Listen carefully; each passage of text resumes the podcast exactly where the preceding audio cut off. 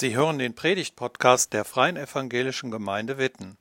Mehr über unsere Gemeinde finden Sie im Internet www.fegwitten.de. Vor einigen Wochen auf dem Wartenberg hat unsere Pastorin Anja Strömann darüber gepredigt, was eine Gemeinde ausmacht. Und sie hat anhand von Apostelgeschichte 2 vier Kennzeichen einer christlichen Gemeinde genannt. Lehre, also mit H, Unterweisung, Gemeinschaft, Abendmahl und Gebet. Ich möchte ebenfalls über einen Abschnitt aus der Apostelgeschichte predigen und vier weitere Merkmale nennen. Das heißt, einer überschneidet sich etwas. Normalerweise werden in der Apostelgeschichte spannende Geschichten erzählt aus der Zeit der ersten Christen, Petrus, Jakobus, Philippus, Stephanus, Paulus, Barnabas, Silas, Timotheus, Lydia, Aquila, Priscilla, Apollos, all diese urchristlichen Gestalten tauchen in diesen Geschichten auf. Und ab und zu wird dieser Erzählfluss unterbrochen und wir landen in einem ruhigen Gewässer, in einem kleinen See, in einer stillen Bucht. Und wir können innehalten und uns ein wenig umschauen und bekommen einen kleinen Einblick in das Leben der ersten Jesus-Gemeinden. Wir wollen ja Gemeinde sein nach dem Vorbild der Gemeinden im Neuen Testament. Aber die können wir nicht einfach eins zu eins kopieren, denn wir leben ja in einer anderen Zeit, in einer anderen Kultur. Aber wir können uns von den Gemeinden damals inspirieren lassen. Denn es ist ja immer noch derselbe Geist, der wirkt und derselbe Herr, dem die Gemeinden gehören. Wir hören auf Gottes Wort. Ich lese einen Abschnitt aus der Apostelgeschichte aus dem Kapitel 4, die Verse 32 bis 37 und ich lese aus der neuen Genfer Übersetzung.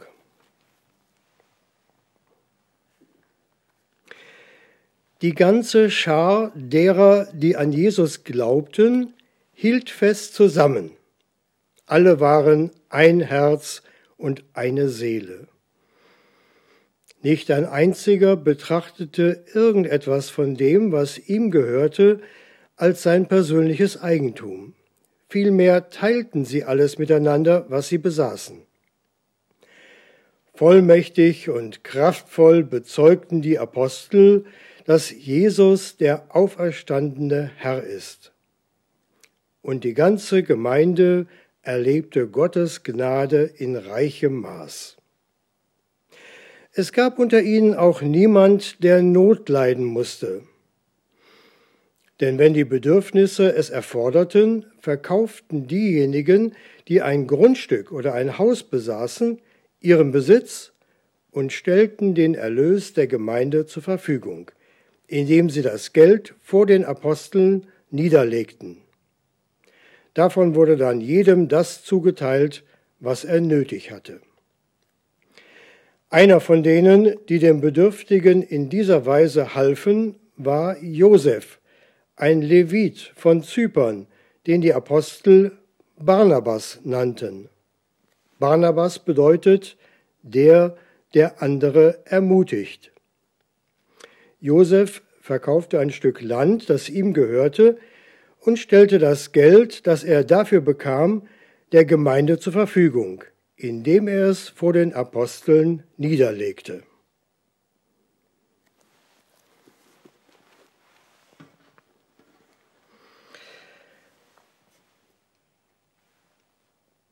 Die ganze Gemeinde erlebte Gottes Gnade in reichem Maße. So habe ich es eben gelesen, Vers 33.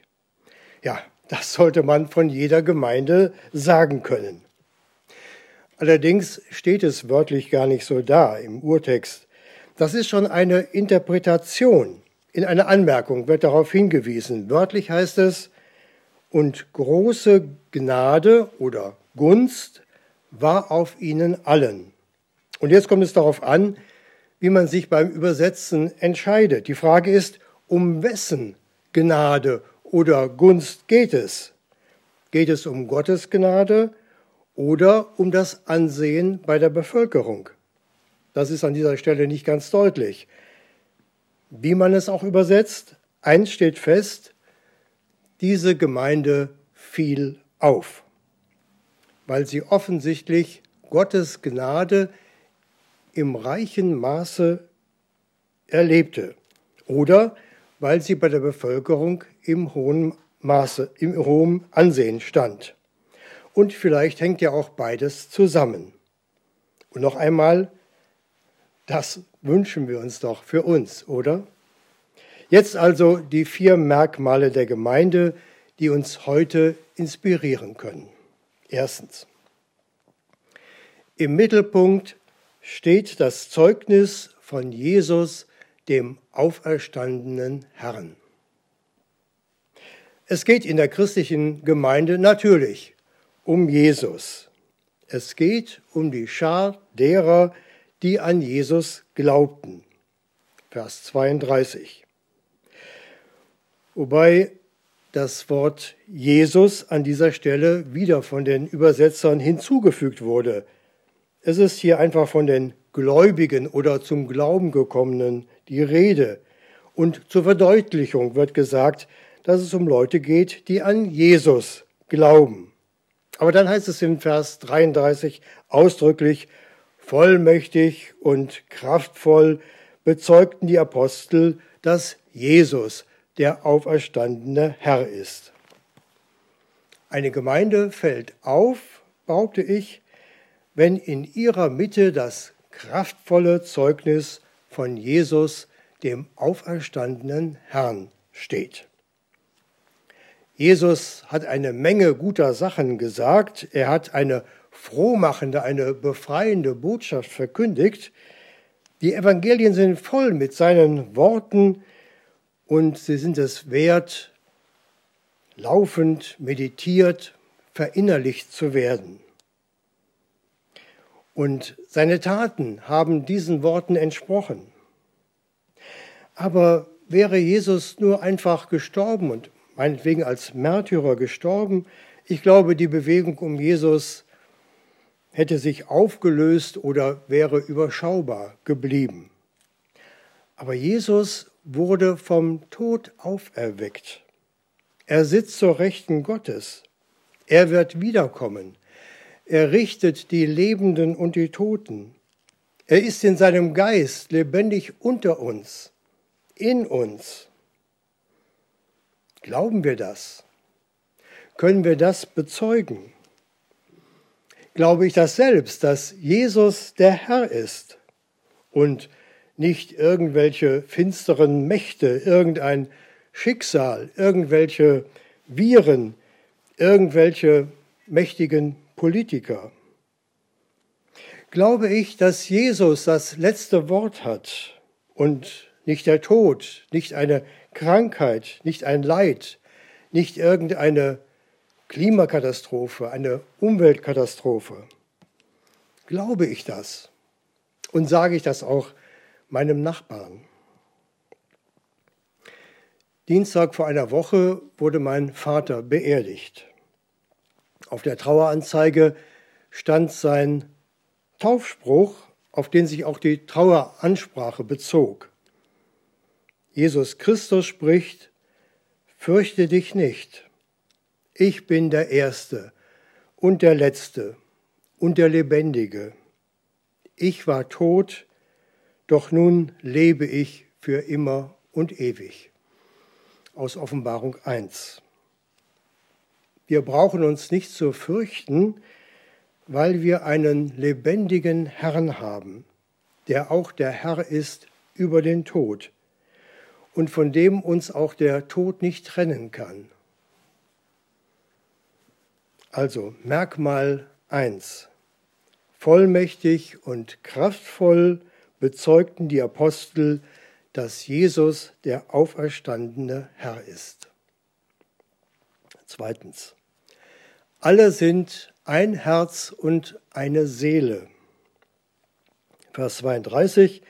Die Schar derer, die an Jesus glaubten, hielt fest zusammen, alle waren ein Herz und eine Seele.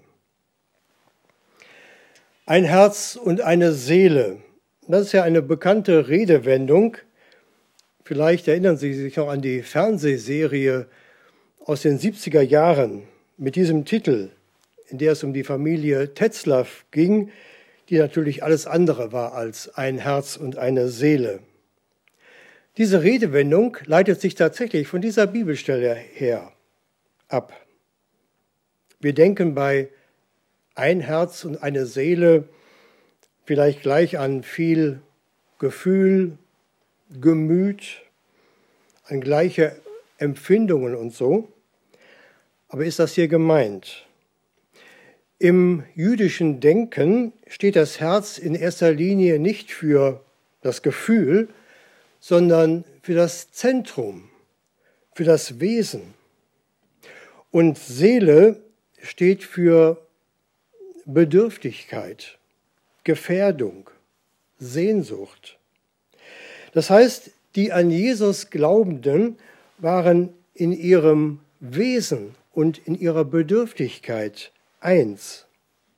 Sie hielten fest zusammen als Menschen, die im Wesen eins waren, die eine wesentliche, eine einende Mitte hatten in Jesus und die sich gegenseitig brauchten, die aufeinander angewiesen waren. Ob sie einander lagen oder leiden konnten oder sich sympathisch fanden oder so, das spielte keine Rolle. Es ging nicht um Gefühle, es ging um Jesus und um das Wissen der Zusammengehörigkeit. Ein Herz und eine Seele. Wie erleben wir das heute? Speziell in dieser Corona-Zeit.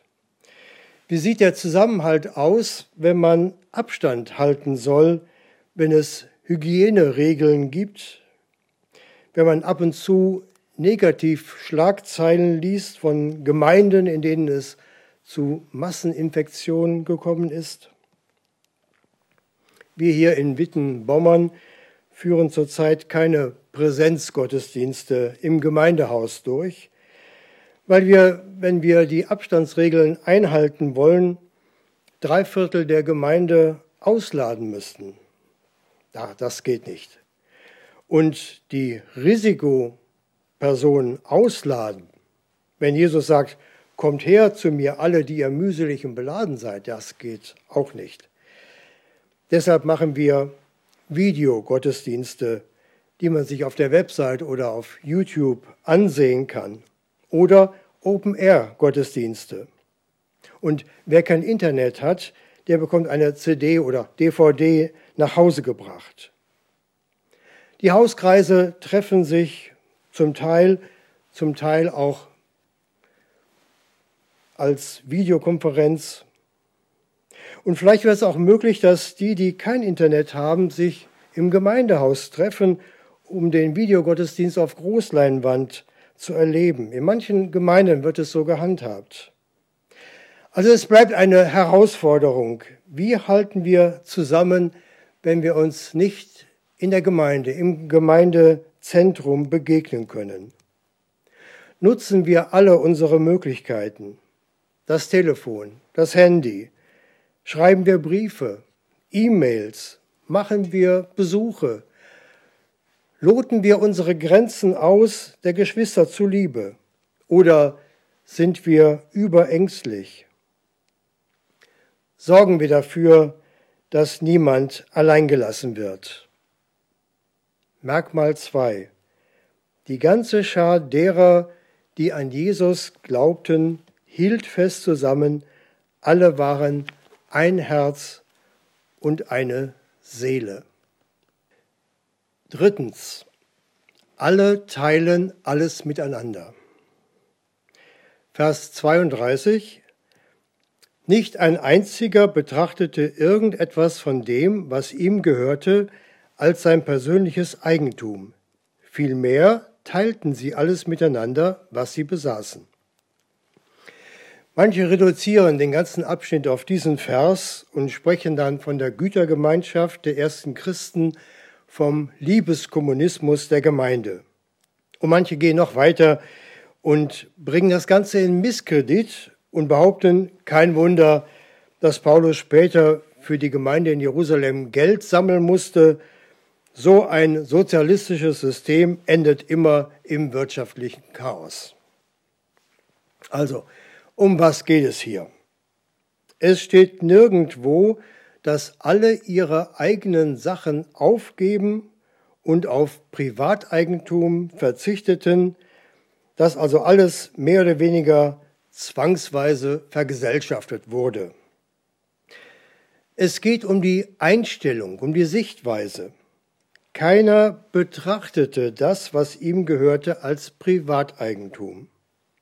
Also wenn ich davon überzeugt bin, dass alles, was ich habe, an Zeit, an Kraft, an Ideen, an Geld, an Vermögen, an Eigentum, mir von Gott verliehen worden ist, zu meinem Wohl, zum Wohl der Geschwister, zum Wohl meiner Mitmenschen, dann halte ich nicht krampfhaft daran fest und sage, meins, meins, meins, meins bleibt meins, mein Schatz, sondern ich gebe ab, was ich entbehren kann.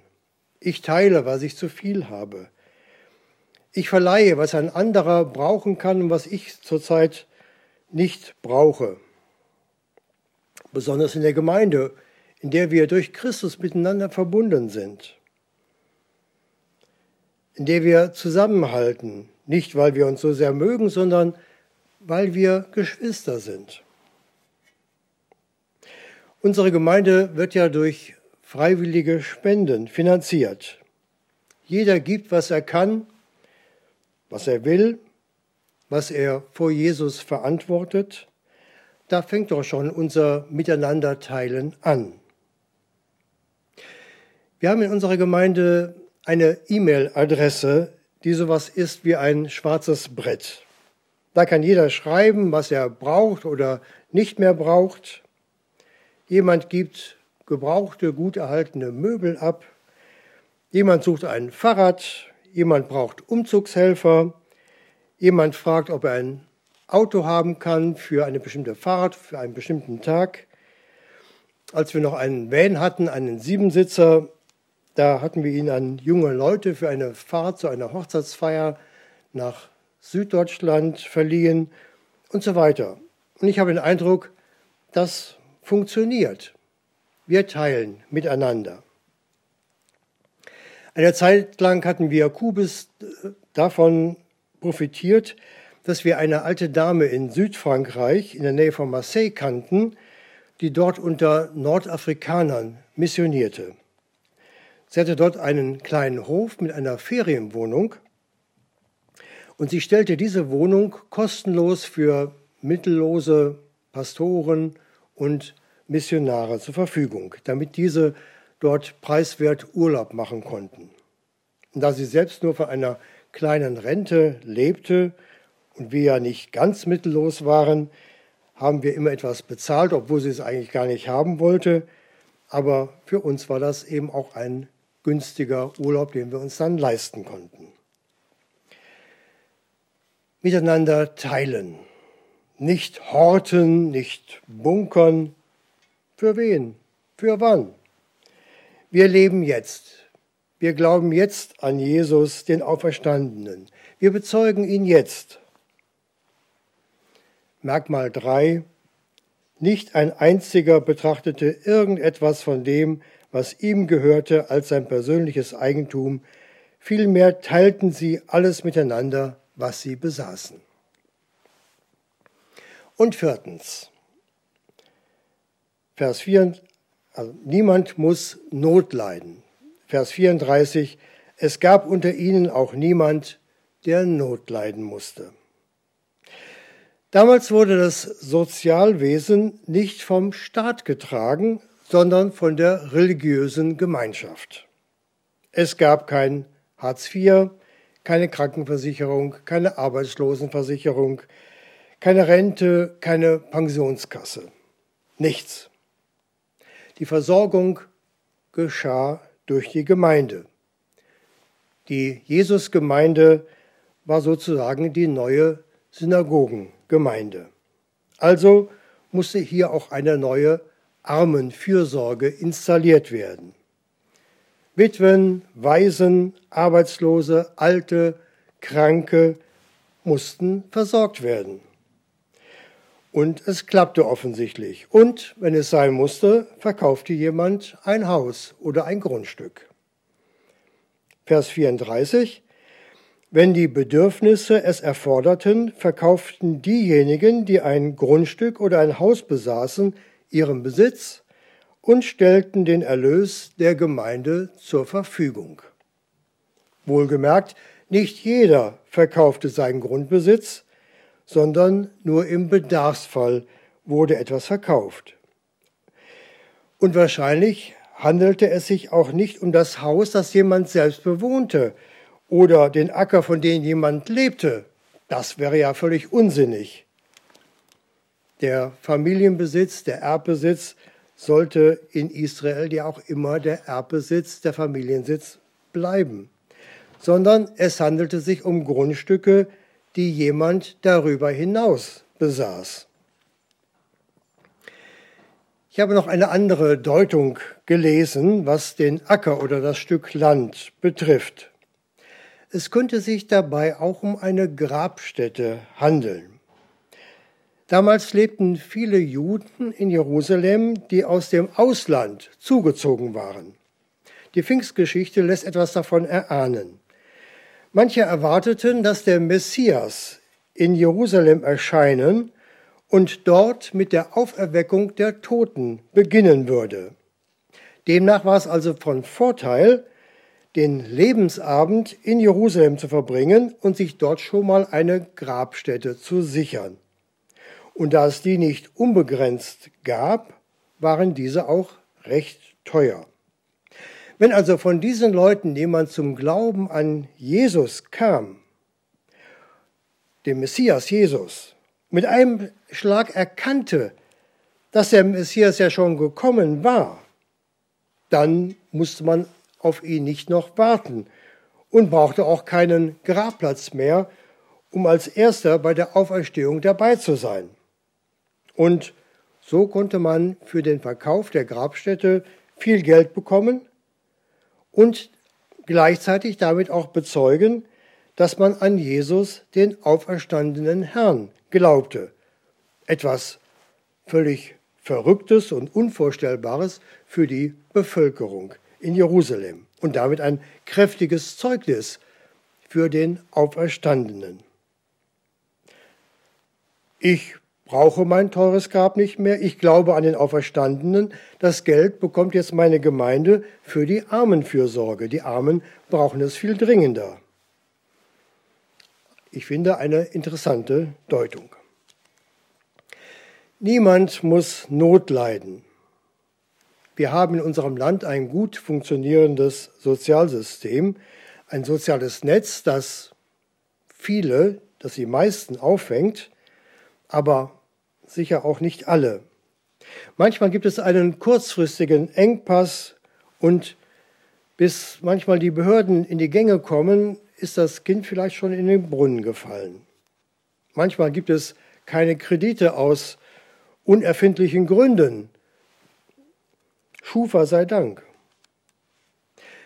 Unsere Gemeinde hat einen eigenen Sozialfonds, wenn man in finanzieller Not ist.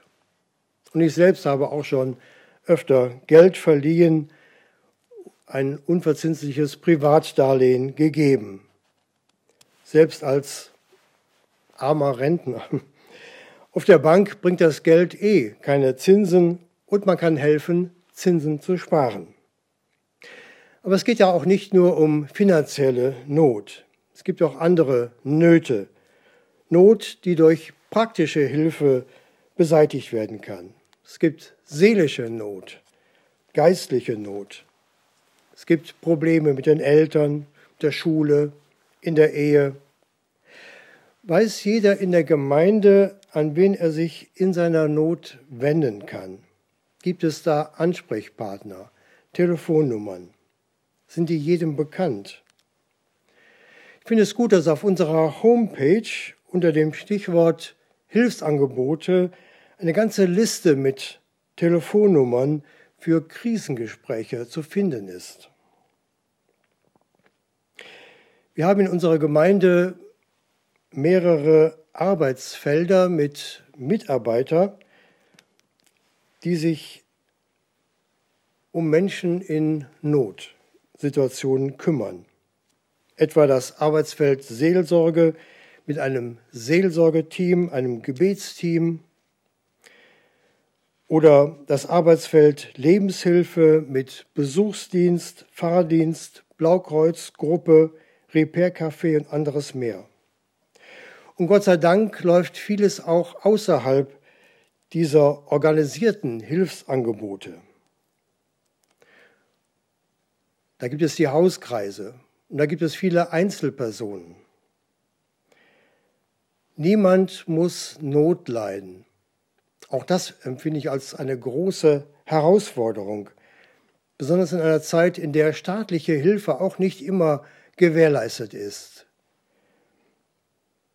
in der vom Pflegenotstand etwa die Rede ist. Niemand muss Not leiden. Haben wir alle Mitglieder im Blick und die Freunde der Gemeinde und die Kinder, die Teens, die Jugendlichen. Das ist bei der Größe unserer Gemeinde gar nicht so einfach, denke ich. Da ist jede und jeder verantwortlich. Das können die wenigen Funktionsträger gar nicht alles leisten. Damit keiner Not leidet. Merkmal 4. Es gab unter ihnen auch niemand, der Not leiden musste.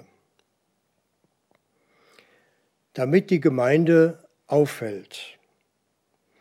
Damit die Gemeinde ein kräftiges Zeugnis ist für Jesus, den auferstandenen Herrn. Damit die Gemeinde bei der Bevölkerung in hohem Ansehen steht und Gottes Gnade in reichem Maß erlebt. Amen.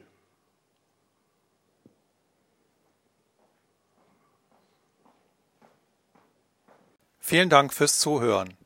Sie wünschen sich jemand, der ein offenes Herz und Ohr für Sie hat? Wir haben ein Team von Seelsorgern, das sich freut, für Sie da zu sein und vermitteln Ihnen gerne einen Kontakt. Anruf genügt. Witten 93726